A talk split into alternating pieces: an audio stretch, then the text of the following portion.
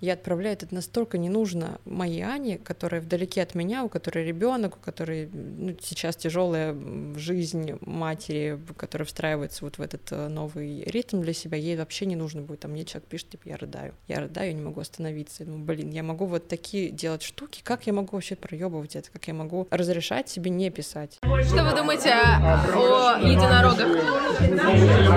Единороги супер.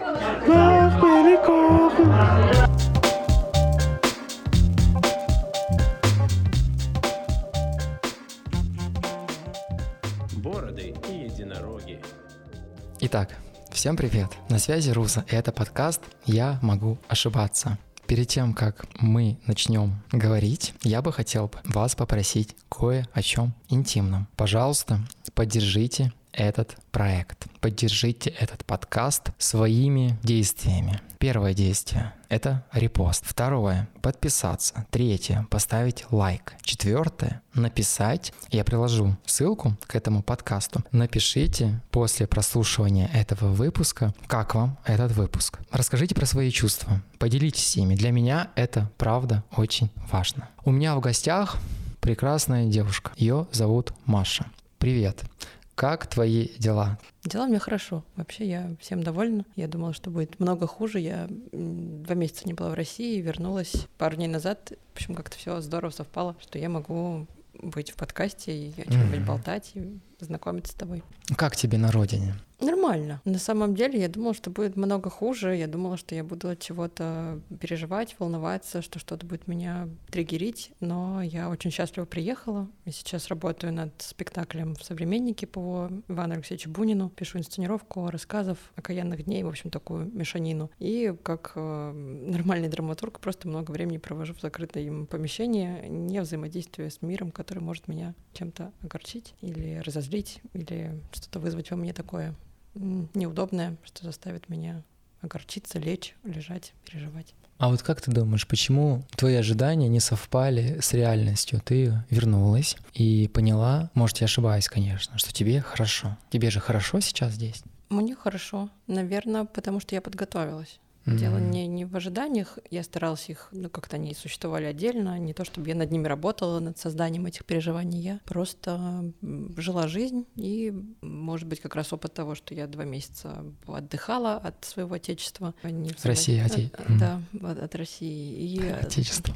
От своей богоспасаемой, от нашей богоспасаемой родины. И накопила некоторый ресурс, такую прослоечку терпение или принятие. Терпение. Или терпение, наверное, mm. терпение, да. Долго будешь терпеть? Нет. Сколько, насколько тебя хватит? Я еще недельки на две и поеду дальше копить терпение. Куда? Пока в Грузию, там есть разные какие-то планы. Да. Тяжело уезжать? Тяжело уезжать, да. Уезжать тяжело. А зачем ты уезжаешь? Затем, что жить э, тяжелее. В России? Да, мне сейчас. Я не думала, что это будет так. И даже... А как это проявляется у тебя? Что ты вкладываешь в это слово? Жить тяжелее. А ты до этого легко жила? Мне было легче, наверное, да. Наверное, дело в том, что часть моих амбиций, часть моих э, ожиданий от себя, своих некоторых планов не совпадает с моими внутренними возможностями претерпевать, перепарывать э, окружающие обстоятельства. Я приняла решение об отъезде, когда в конце прошлого года поехала ну, что-то вроде отпуска. Подумала, мне нужно пересидеть. А, у меня запускался... Уже шли репетиции Анны Карениной в, в Израиле. Я писала mm-hmm. инсценировку. И я ждала, когда меня вызовут на репетиции. И вот мне нужно было где-то побыть. Я вернулась из Ясной, оказалась в Москве. У меня здесь почти никого не осталось из друзей. Очень все это... Все по миру как горошины просто рассыпались. И... А друзья — это моя такая база. Вот, Семья?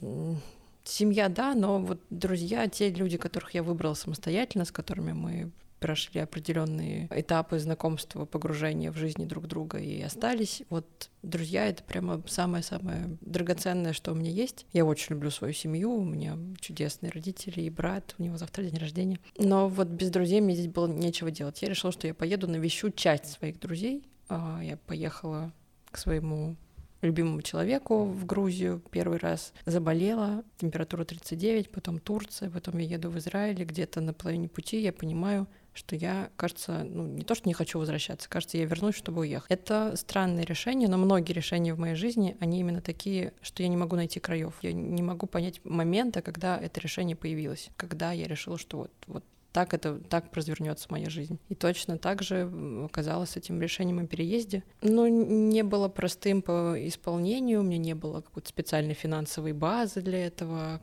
классной работы в долларах а, квартиры или, не знаю, какой-то... Нет, помощники, да, помощники были, их было довольно много, это классно. Но я уезжала в никуда для себя. И первый месяц я провела в изоляции, я почти не выходила. Я с трудом взаимодействовала с миром. Ну, это непростое решение, но оно для меня легче, чем оставаться здесь почему-то. Хочу сейчас пойти вглубь, и типа, почему, почему?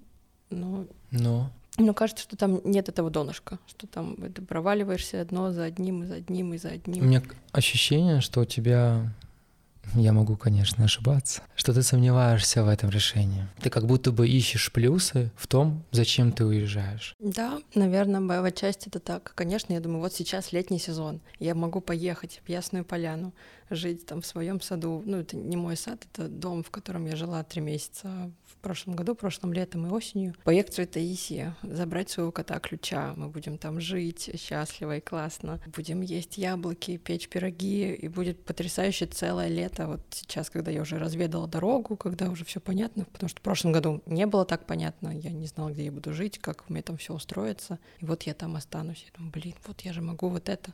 Мне же там было здорово. А сейчас ты этого не можешь? Я вспоминаю последние три недели в Ясной Поляне, когда это ноябрь месяц, то есть некоторые апогей, когда после 21 сентября уехала еще пачка uh-huh. друзей, и если раньше ко мне каждую неделю приезжали там одна компания, вторая компания, постоянно кто-то был, я просто успевала только постельное белье менять и полотенце носить, думаю, боже, будет день, когда я просто сяду с компом и попишу спокойно. Потом оказалось вот это три недели вакуума, когда уже никто не едет. И дело не в погоде, не в том, что дождь, серость или еще что-то. Просто больше некому. Все, кто мог, уже приехал, и они уже не в России. И я уже с этими людьми разговариваю уже несколько месяцев. Я разговариваю с ними только по фейстайму и больше никак. И, к сожалению, вот когда образовалась эта пустота, казалось бы, сядь вот с этим своим ноутбуком и пиши, я не смогла. Это очень, это повергло мой дух. А как ты думаешь, почему? Ты думаешь, это внешние обстоятельства повлияли? Это было сильное горе для меня. Я до сих пор ощущаю его как э, сильное, как сильный процесс, не завершившийся процесс горевания. И я боюсь с ним столкнуться снова, потому что кажется, что я э, хрупкий э, психический сосуд, и огорчения в него слишком затемняют стекло. Я ничего не вижу. Я не вижу красоты, когда я в горе, когда я расстроена. Я не могу писать, просто я не могу писать. Не получается. А сейчас ты пишешь? Сейчас я пишу, да. А Тебя устра... Я? Да. Я пишу постоянно. Я веду как минимум дневник свой. А, это единственное, что я перенял у Толстого. Ну ладно, только не может быть, чтобы только это. Ну, в том числе. Почему я спрашиваю об этом? Потому что я не помню, кто это сказал, по-моему, Чехов или, не, или Бунин, может, как раз говорил об этом, что есть вещи, которыми мы занимаемся всю жизнь, и нам кажется, что это наше. Но выясняется, что это вообще не наше. Мы просто занимаемся не тем.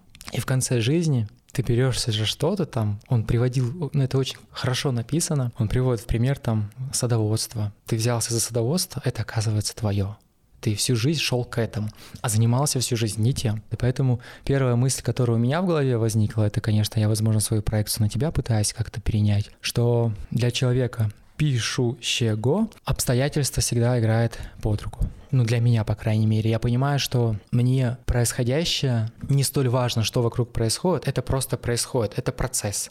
Он неизменен, где бы я ни находился бы. И если для меня этот процесс важен, независимо от того, где я буду находиться, я буду оттуда высасывать соки, я буду писать. Для меня, вот как я это вижу. Но когда мне говорят про то, что ко мне потоками приезжают люди, я задаюсь вопросом, а зачем, собственно, вообще уезжать тогда в Ясную Поляну? Для чего? Потому что по твоему инстаграму, а сейчас начнем драться, не подумай, что я пытаюсь, а я просто про свои чувства говорю. Ты убегала от чего-то. Вот у меня было ощущение, что ты явно с внутренним конфликтом тебя, возможно, что-то в себе не устраивало, то не именно в себе, а в то, чем ты занимаешься и как ты занимаешься. Потому что люди, которые пишут, они, для них важно, как они пишут, то, что они написали, чтобы был фидбэк, чтобы это читали, чтобы это продавалось, чтобы оно издавалось. И когда люди пишут, и все это идет под стол или пишут не так, как они хотели бы, или не так, как пишут их герои, они начинают задаваться вопросом, а что я делаю не так? А одна из причин, которую они себе находят, это надо мне куда-то уехать. Это точно из-за того, что я социализировался, я в городе, вокруг меня столько всего происходит, клубы, бары, друзья, парни, все это мне мешает. Мы находим тысячи причин для того, чтобы сказать себе, дело не во мне, дело в окружении, и я уеду отсюда. И ты такой думаешь, я про себя тогда думал, черт возьми,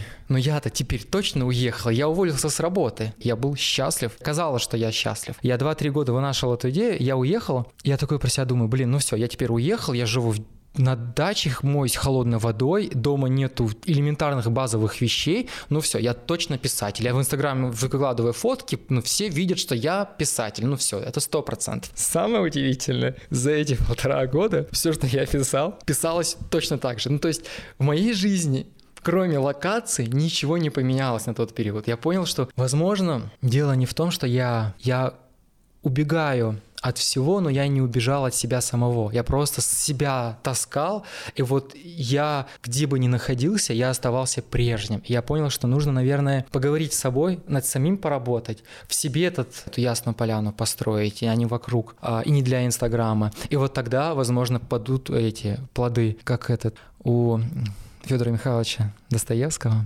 мною любимого, судорогу тебя бросила. В «Братьях Карамазовых» есть фраза из Библии, из Нового Завета, по-моему, Истинно, истинно говорю вам, если пшеничное зерно, падшее в землю, не умрет, то останется одно, а если умрет, то принесет много плода.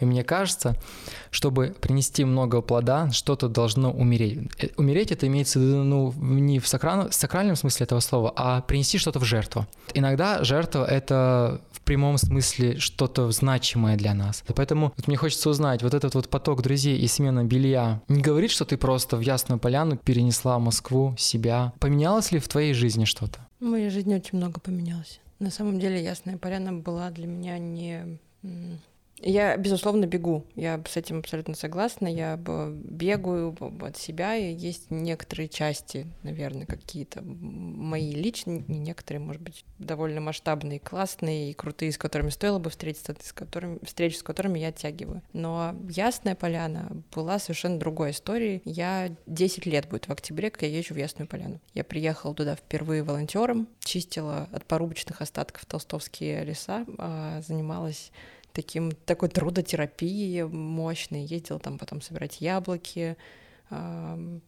собрали за неделю что-то ну, несколько тонн. Антоновки? В том числе. Mm-hmm. Ну, Антоновка не единственный сорт. В общем, я хорошо ориентируюсь в Ясной Поляне. Брось меня в любую часть, я... Э, найду выход? Я найду выход, а может быть, я найду вход куда mm-hmm. поглубже, что, скорее всего, я вряд ли захочу убираться. И это место, где мне бесконечно хорошо. Это вот дурацкое словосочетание, оно избитое, но это место силы. Я когда еду в «Ласточке» с Курского вокзала в Тулу, в Ясную, еще до того, как э, оператор сотовой связи присылает мне сообщение, что вы добро пожаловать в Тульскую область, я начинаю улыбаться. Я еще вот, я просто становлюсь очень счастливым человеком, при том, что сама по себе я в социально адаптируемом, социально адаптированном каком-то, просто в социальности, во всех взаимодействиях я такой меланхоличный флегматик, вот что-то такое. Я где-то сижу в уголку, я не так часто там улыбаюсь или проявляю открытые эмоции. Это не, мне не свойственно было долгое время. Сейчас я над этим поработала, оказалось, это все тоже во мне есть, это тоже нормально, классно. И вот Ясная была тем местом, куда я сбегала, чтобы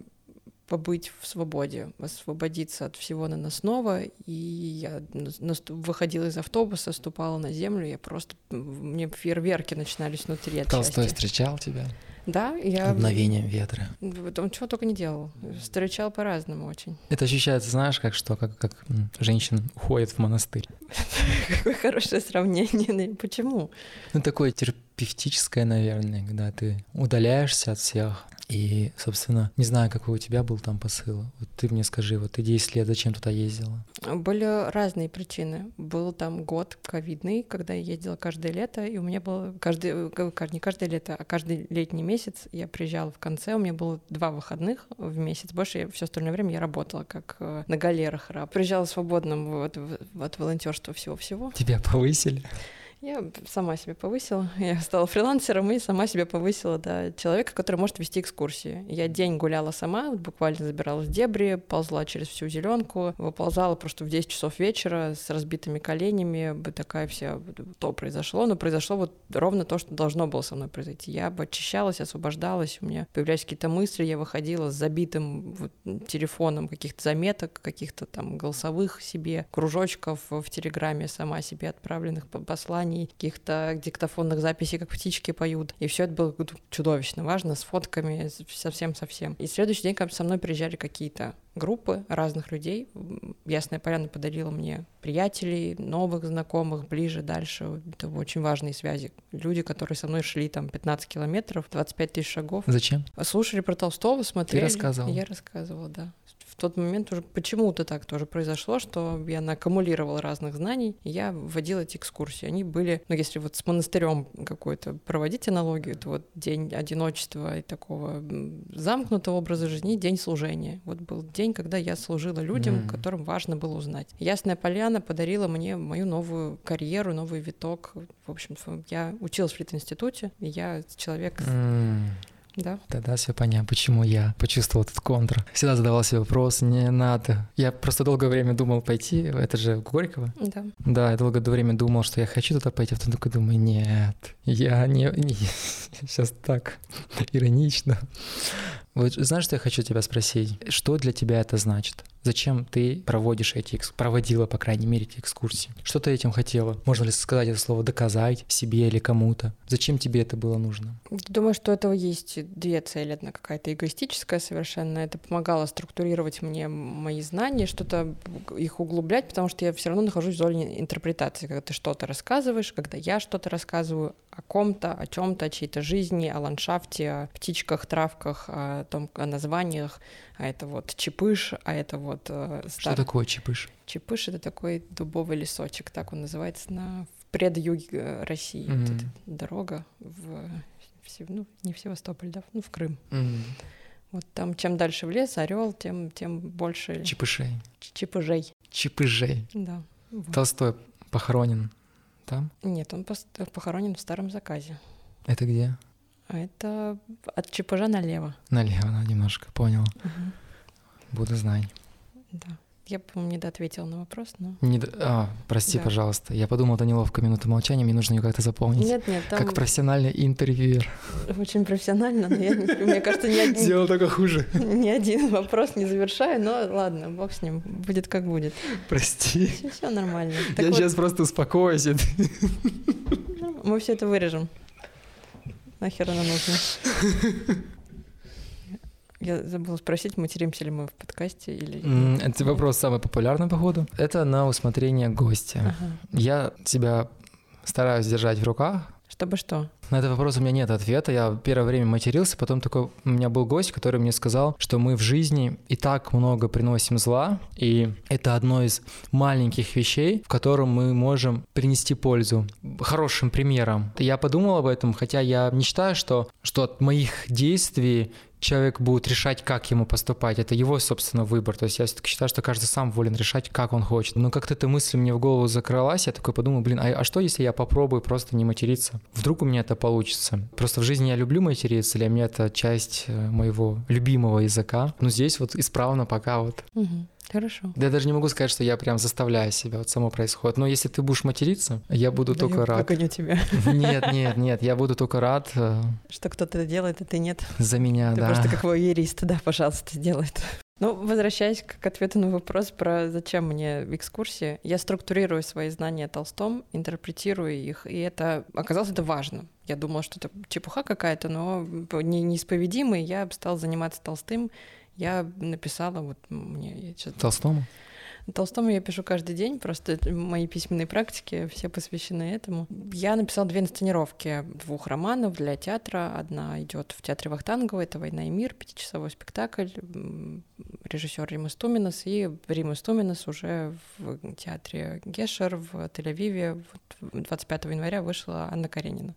То есть Слушай, это очень круто. Да, ну. Я нет, правда, я просто не люблю э, театр, театр я и все это вместе. Я тоже. Я пару раз был, чуть не умер, и я понял, что это вообще не про меня. То есть я только думаю, блин, наверное, мне надо себя пристрастить к театру, я же хочу быть писателем. А потом понял, что это вообще не мое.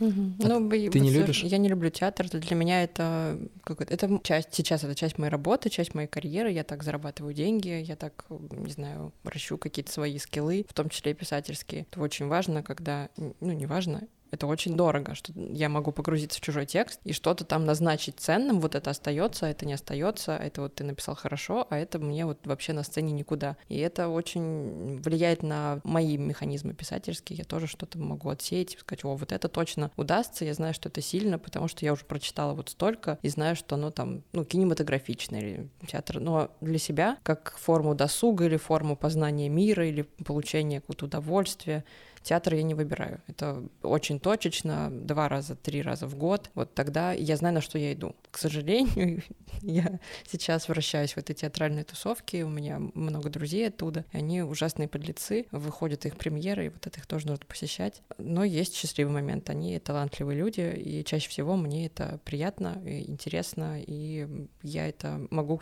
что-то из этого вытащить. А так, конечно, я страдаю в театре, да. Я начинаю засыпать, закатывать глаза, откидываться на спинку, елозить, мешать соседям, кашлять. Вот mm-hmm. это все я. Вот я кошмарный да, человек мне в театре. Это знакомо. Да. Это как это из ДВГ, наверное, не знаю, что это какое-то. Не знаю. Невозможно сидеть на месте, сконцентрироваться да, на чужом да, потоке. Да, да. Это обычно вот у людей, которые концентрируются на своем потоке. Им не столь важен чужой. Эгоистично, но угу. такова, наверное, жизнь. Ты просто сказала слово талантливые. Что для тебя это значит? Быть талантливым? Что ты в это вкладываешь? Мне кажется, талант — это когда ты идешь по своему пути. Как бы это сейчас э, глубоко и и странно не звучало, но вот это, ты говорил об этом, что ты в конце жизни понимаешь, что ты на самом деле должен был быть э, садоводом. Но иногда по счастливому стечению обстоятельств ты понимаешь чуть раньше. Я, если честно, почти не верю в то, что какой-то умный человек с некоторыми аналитическими способностями может не распознать, в чем он хорош, и не пойти по этому пути, не, не, не посвятить этому время развиваться. Мне не кажется, если человек узнал, что он в конце, что он садовод, это не значит, что он всю жизнь прожил зря. Скорее всего, он занимался другими талантами, потому что у человека он может быть не один, может быть их 500, кому-то очень повезло, может быть 5, 7, и ты можешь прожить разные жизни, развивая разные стороны себя и чувствуя в этом интерес. Пока ты чувствуешь интерес, все в порядке. Талант — это распознать, в чем ты хорош, что у тебя удается, что одновременно занимает тебя и кажется тебе ну, достойным твоего времени, потраченного на, вот, на развитие. Ты взял вот эту штуку и с ней пошел какой-то путь. И если ты в процессе еще добиваешься признания, прикольно. Если нет, но продолжаешь получать э, собственные какие-то приходы от того, что чем ты занимаешься, тоже прикольно, тоже классно. Это, как сказал мой любимый Федор Михайлович Достоевский. Господи. Да, в письме своему брату, когда он из гимназии, по-моему, шел, не помню, когда мой брат пишет, тебе зачем ты? Он говорит, я хочу писать, я хочу, вот, дословно сейчас не вспомню, я хочу изучать людей, для меня это важно. И если даже у меня ничего не получится, ничего страшного. Главное, что мне это нравится. Ну, не все готовы осознавая, что у них может ничего не получиться, отдавать ради этого дела всю свою жизнь. Ты же на кон всю жизнь свою ставишь. Ну, если ты этим занимаешься всю жизнь. В таком случае мы оцениваем жизнь как что-то, вот прям, ну, с ума сойти, что такое. Что ну, она, мне кажется, ну, у меня, по крайней мере, она одна. Ну и что? Это, ничего. может быть, это такой дурацкий вопрос. Ну, одна, и, и ладно, и, ну, ничего. Это значит, что, в принципе, ничего Она не, не имеет ценность? Она имеет ценность, но не в том смысле, я ставлю на кон всю жизнь, что как будто это очень какую-то значительность и придает такого пафоса, с которым, который ничему не помогает. Он не помогает тебе развиваться, он помогает э, заранее почувствовать сожаление и сомнение в своем выборе. Ну, разочарование достаточно сильная вещь вообще. Когда ты всю жизнь. Да, сейчас модно говорить, это твоя зона ответственности, это твои ожидания были, но если ты всю жизнь веришь в человека, и, допустим, ты приезжаешь к любимому человеку в Грузию, условно, а человек тебе говорит, прости меня, я другого человека уже люблю. У меня был такой период, когда я после Випассана вернулся, 12 дней было. А, я еще во время Випассана думал, блин, вот я пересмотрел свою жизнь, теперь я буду ходить с ней на свидание, я знаю, для нее это важно, ходить там по ресторанам, хоть я это и не люблю. Я думаю, первым делом, что когда я вернусь, я пойду с ней в ресторан. Я возвращаюсь, пишу ей в, 9, в 6 утра, воодушевленный. Я вернулся, давай сходим с тобой. Она знает, что, как мне ответила, для меня это уже не актуально. Вот в этом, вот именно вот в этот момент ты, да, ты можешь также пафосно потом говорить себе, ну что такое жизнь, но когда ты всего себя отдаешь чему-то, человеку или какому-то делу, а потом в конце ты понимаешь, что да, тебе могут сказать, ты, твои ожидания были, это все вот э, осознанно, все круто, но в этот момент тебе очень плохо, потому что ты отдался этому, ну, я говорю про свои чувства, и в этот момент ты думаешь, блин, а я же всего себя отдал. В этом и есть это разочарование. Для меня это много о многом говорит. А так, конечно, можно пацифистически отнестись, да, жизнь она одна, ну не получилось, ну, это для меня больше какая-то форма оправдания, ну типа, ну ладно, не, не страдать же мне. Мне кажется, что это просто сдерживающий фактор, когда говоришь, думаешь, у меня жизнь одна, я должен обязательно в чем-то состояться, мне должно что-то получиться, я обязательно должен, или по крайней мере, я должен потратиться на что-то. А не должен? Хорошее. А, ну, в этот момент ты начинаешь перебирать и думаешь, блин, вот это кажется недостойно всего а всей не моей нужно? жизни. Наверное, нет. Наверное, можно провыбирать. Я имею в виду, что в таком... А в ты таком- как поступаешь? А, как я поступаю? Ну, в- во мне нет установки, у меня жизнь одна. Во мне, наверное, то есть я была очень... Я именно про выбирание, про мыторство, про э, смысл жизни. Я вот про это. Ты не задаешь себе этот вопрос? В чем смысл жизни? Ну, именно для тебя, да. Я задаю этот вопрос иногда, но в принципе ответ довольно не, не Да нет, вопрос-то не в ответе, вопрос в том, что ты его задаешь. Ты думаешь, каждый человек себе этот вопрос задает? Нет, не думаю. Я как, как, как начиналось это, по-моему, это было у Хайдегера в его книжке про язык дом бытия, где Не говорит, читал. э, вот он там сложная, сложная немецкая мысль э, философская, но там есть, э, это, разумеется, не цитата, но Мгм. такой вольный пересказ. Как вот, вот есть люди, которые задумываются о смысле бытия, это когда думаешь, блин, что я здесь такое делаю? Я вообще кто я такой? И немножко выпадаешь из реальности, потому что сам факт твоей оболочки, что ты такой, что деревья растут вот вверх э, кроны, они Блин, вниз. это, вот просто- прям...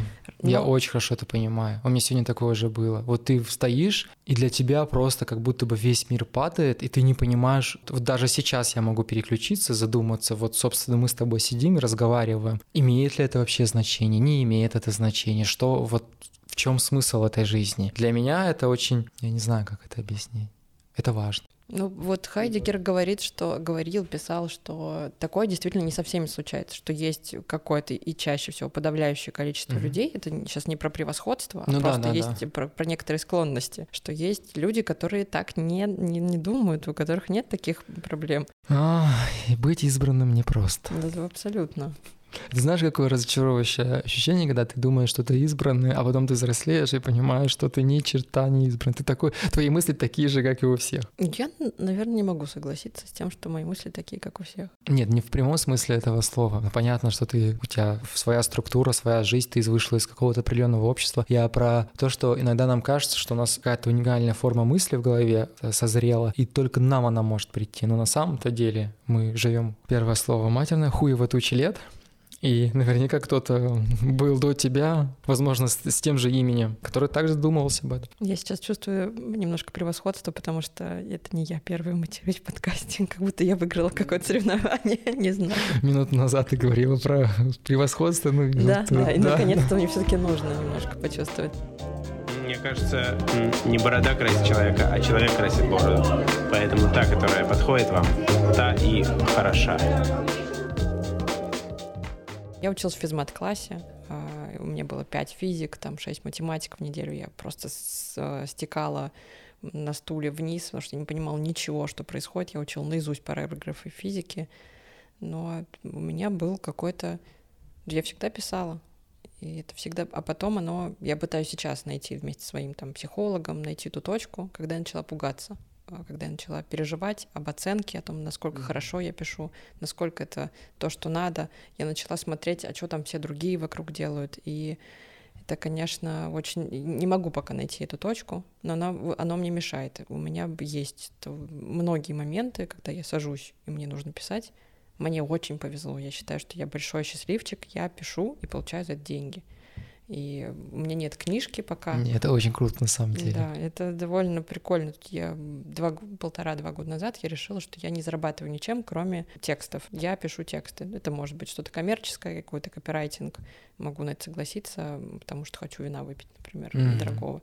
А есть вещи, которые оплачивают мою квартиру, мои перемещения, это театр, у меня был там какой-то вот подписанный договор, это классно, сейчас я подписываю договор с театром, и думаю, блин, вот это да, кто бы мне сказал, что так будет. Потом ты сталкиваешься с трудностями, вот сейчас у меня появился литературный агент, я впервые, я просто я схожу с ума от того, что я захожу э, в театр, в, в юротдел, и мне такие, типа, Мария, давайте обсудим договор, давайте подписывать. Я говорю, да, конечно, только свяжитесь с моим Николаем. Вот, вот Николай, его номер телефона, он поговорит с вами. Вот, и Николай, мой прекрасный Коля, он обсуждает роялти, mm-hmm. э, он обсуждает, звонит мне, говорит, хочешь роялти? Я, конечно, хочу. Вот mm-hmm. они не дают. Я говорю, ну, давай попробуем хоть какие-нибудь, мне нужен прецедент. И я обсуждаю сейчас вот такими категориями, думаю, блин, очень по-взрослому.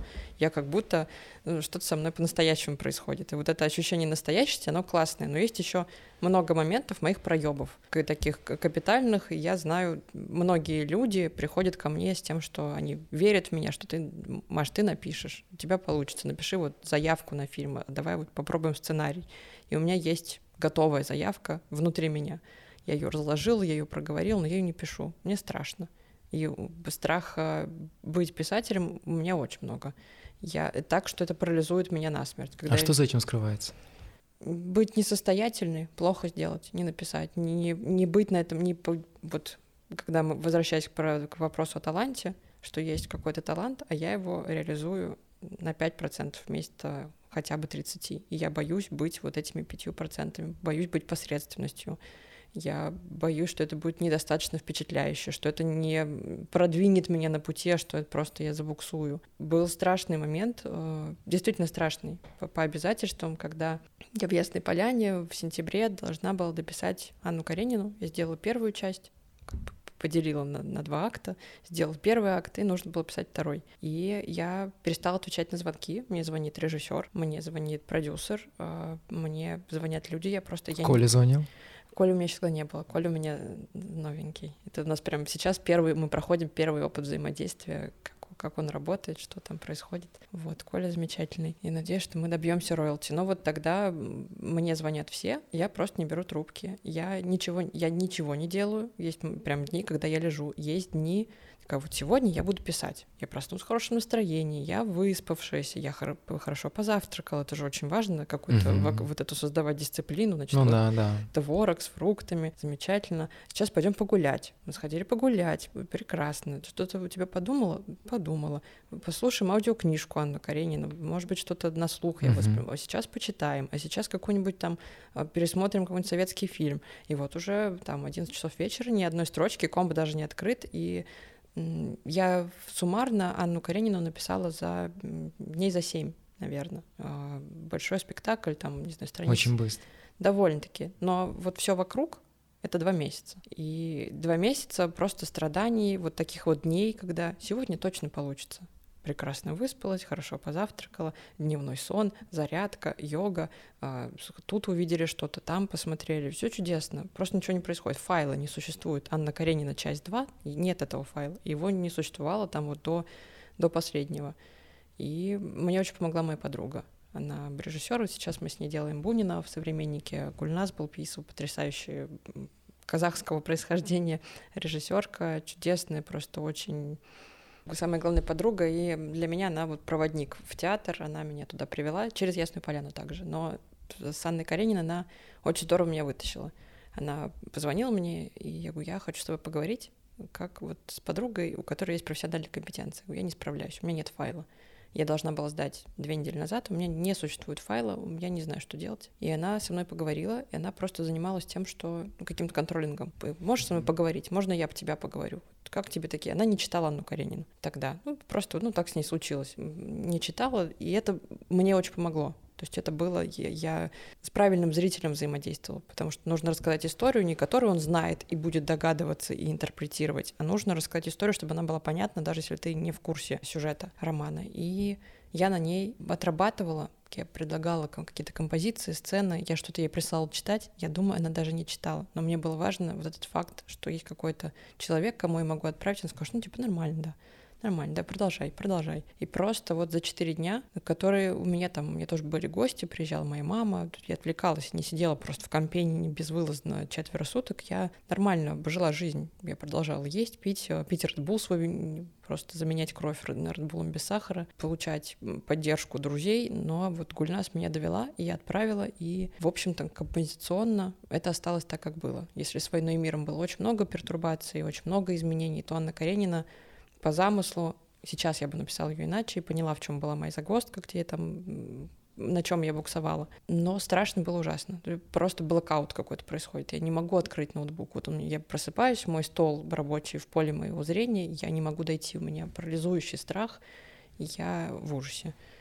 Я могу придумывать себе разные отвлекающие маневры. Я могу прям говорить, все нормально, все в порядке, Маш, мы точно справимся. Не сегодня, так завтра. Никто не умер, репетиции не начались, у меня еще там полтора-два месяца до репетиции, все нормально. Ну, тут был вопрос в том, что его нужно было перевести текст на иврит, и это дополнительное время, и человек тоже должен был поработать. Но все было в порядке. Но я доводила себя до какого-то иступления. Я просто... Я... И такое часто со мной случается. Вот сейчас я примерно в такой... Я три недели не пишу одну заявку. У меня есть весь сюжет, и все оно сложилось. Коля. Нужен Коля, срочно. Коля в курсе, да, и Коль тоже со мной очень э, мило. Мне нужно, мне нужна команда, да. Я понимаю, что я один в поле не воин. Я наращиваю эту команду, я готова на это тратить там деньги, силы, время. Я понимаю, что я без этого я не выплыву. И последний мой какой-то тоже выход из кризиса, я почти не писала в марте. Ну, какие-то мирепушечки, какие-то дневник, понятно. Речь про тот март. Нет, этот март, yeah. этот, этот март, да, почти ничего не получалось. И 31 марта у моей подруги день рождения. Я за несколько недель до придумала, что я напишу сказки для ее вот э, новорожденной дочери. Ей mm-hmm. дочке пять месяцев, с подругой мы не виделись вот все эти пять месяцев, собственно. И я очень скучаю. Это самый, может быть, значимый человек среди всех вот в каком-то моем личном Среди потом. значимых. Среди значимых, да, да. Анечка, я просто это моя любовь, мое сердце, мое все. И вот я собираюсь за две недели, я пишу своей подруге иллюстраторке, феминитивы мне нравится. Не, еще раз? Иллюстраторки. Нет, после этого да. слова было еще одно. Что, что фем... Глагол не нравится. Что, что я, я Нет, ты сказала, феминитивы не нравятся. Нравится, нет, я, я, а, я просто ну, смотрю на, на, на тебя. Я что просто, у меня другой этот, э, взгляд на этот счет? Ну, в общем, вот я пишу, э, что, кажется, будут сказки, но я не пишу их. Я пишу, будут сказки, я пришлю тебе, пожалуйста, сделаешь иллюстрацию. Я говорю, да, конечно, идея классная, супер, я готова. Проходит неделя, я ничего не пишу, ничего не пишу. Сказок не было. Сказок не было. Такая, блин, как же странно. И в итоге я буквально в последнюю ночь, я сажусь и пишу это. И я такая, блин, типа, в чем проблема? Но от того, что у меня были обязательства перед э, Дианой, которая должна была рисовать иллюстрации, потому что я думала, что это будет очень важно для Ани, которая вдалеке от нас всех, и ей будет это приятно. И как-то я себе нарастила, как будто за мной стоит много людей. И я такая, блин, ну много же людей, тогда я не могу, не то, что не могу подвести, тогда чувствую себя много уверенней, тогда все классно, тогда не так важно, насколько они будут великими, насколько они будут ну, взорвут мир, они не взорвут мир, это просто подарок, это для внутреннего пользования а, тексты, локальные какие-то наши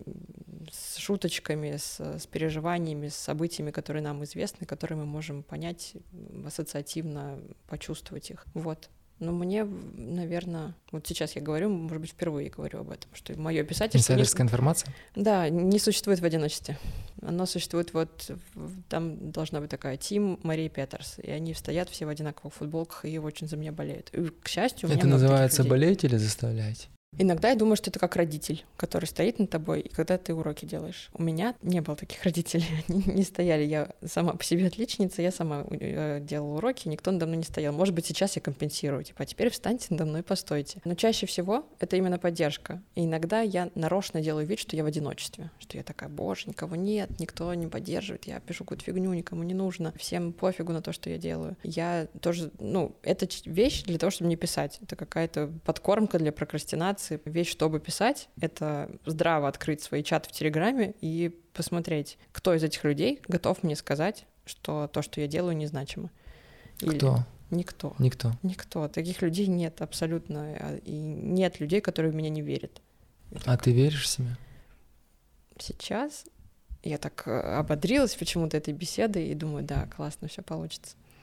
Будет роман, будет книжка, все будет. На детские сказки же выпущен. Мы готовимся, мы добьем иллюстрации и напечатаем книжку. Ну, для... Как называется? Across the Disneyverse. Дочку зовут Лиза. Ага. И вот такая там с героями из ее мира, из знакомых ей объектов.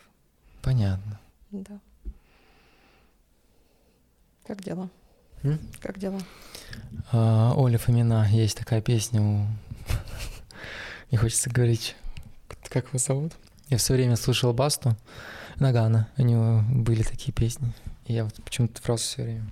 Дела хорошо на самом деле, потому что а, вот я тебя слушаю, и один момент у меня в голове отложился, ты сказала, когда про сказки рассказывала, про то, что а, будет ли это талантливым или нет, это уже не важно. И мне вот почему-то захотелось тебя спросить, это правда?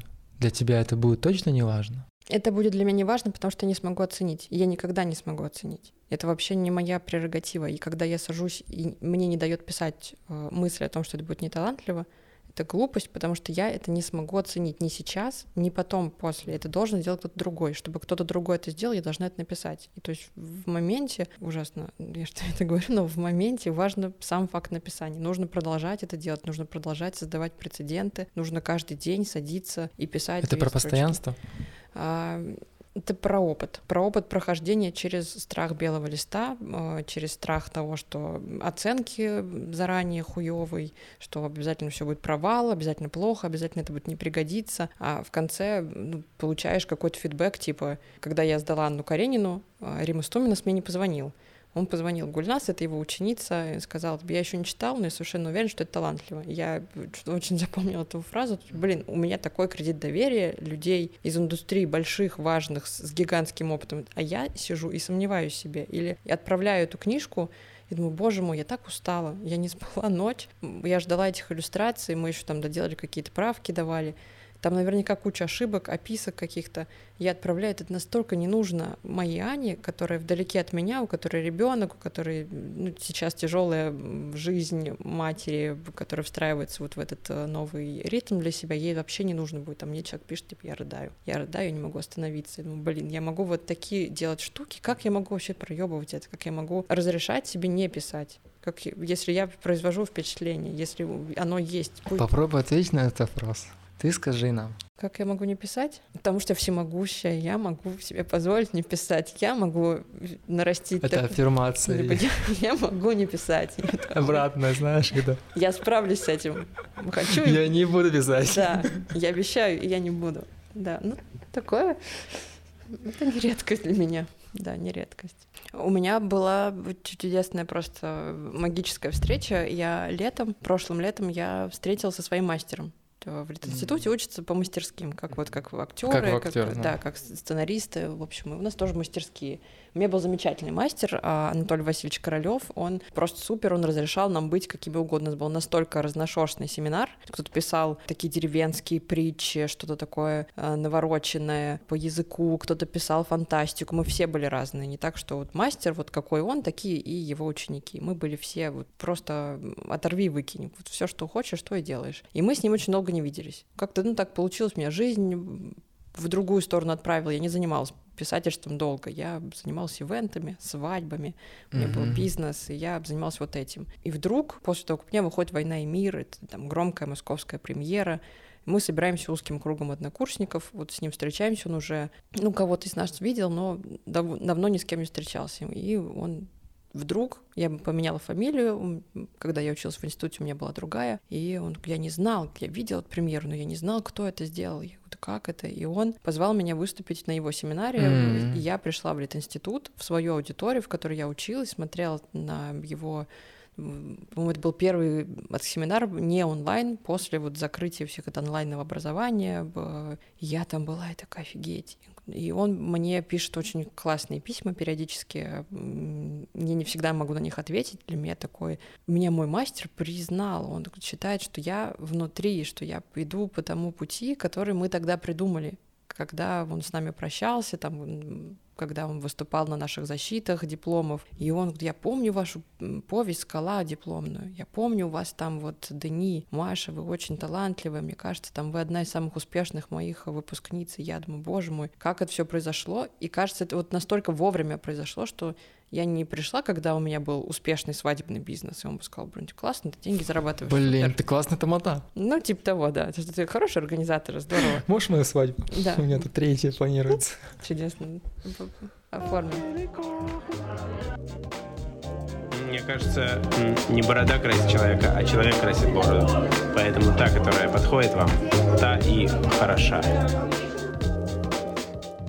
У меня было однажды свидание первое, когда ну, у меня долгое время в Тиндере стояла подпись, э, что я буду любить тебя всегда чуточку меньше, чем Толстого. И я встречаюсь с человеком, и он начинает прям сажусь в машину и начинает мне грузить Достоевским. Что Достоевский, вот он понял, он все рассказал, как человек чувствует, как мыслит, вот он абсолютно с ним соединяется в этом. И я думаю, блин, я, я начинаю раздражаться, потому что, ну, меня лечат, не спрашивают меня там, как я в школе училась, и как маму мою зовут, как кота моего зовут, а спрашивают вот начинает вот с этого. Но с другой стороны, я сама предложила этот разгон. И я понимаю, что для меня вообще нерелевантно то, как Достоевский описывает чувства и мысли. Я так не чувствую, не, не мыслю. Это вообще не мой ход мышления. Я, ну, для меня это подлог. Это для меня вранье, и я чувствую Достоевского, как будто мне пиздят я его во всем вот это чувствую. Я чувствую, что мне нарочно пиздят больше, чтобы заработать больше денег, потому что денег мало. Я чувствую этот наворот, что все сильно сложнее, чем есть на самом деле, потому что нужно больше страниц.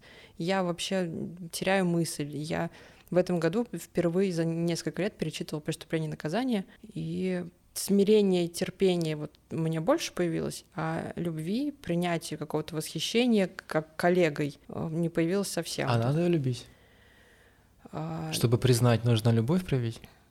Ну, в каком, да, для меня, наверное, да. Может, это, это сравнение с Толстым только потому, что ты любишь Толстого? Может, поэтому ты ну, считаешь, что остальных как... нужно любить?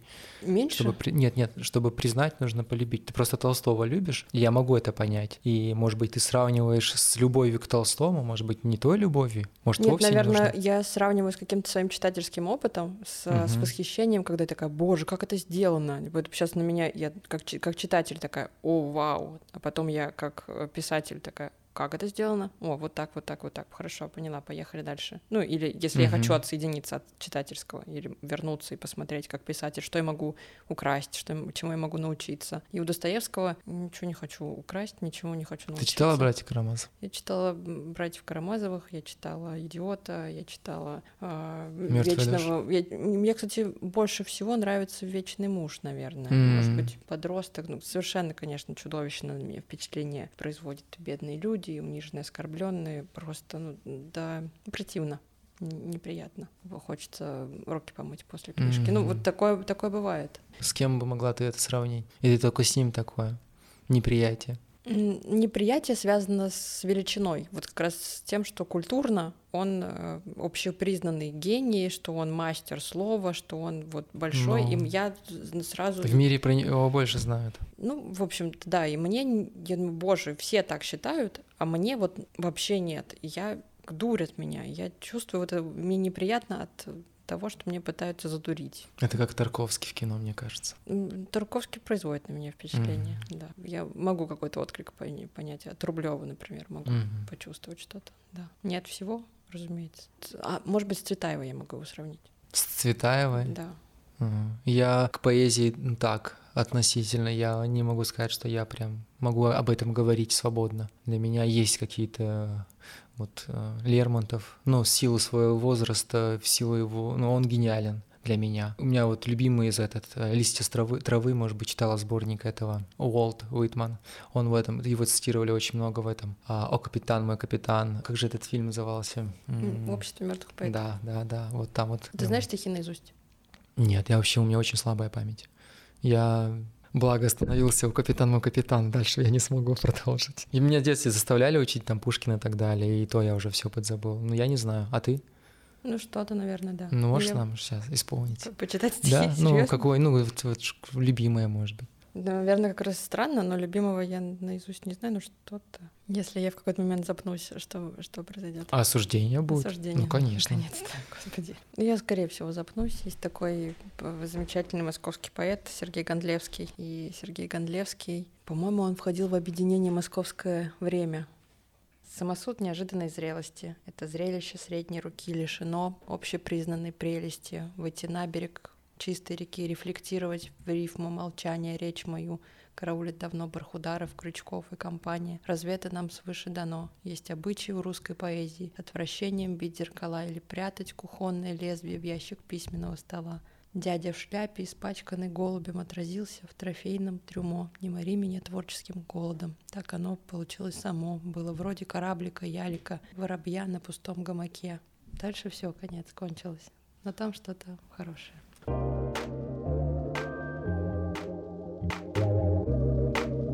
Знаете, вот что э, объединяет бороду и единорога? Борода бывает только одна у человека. Единство, единение, единорог.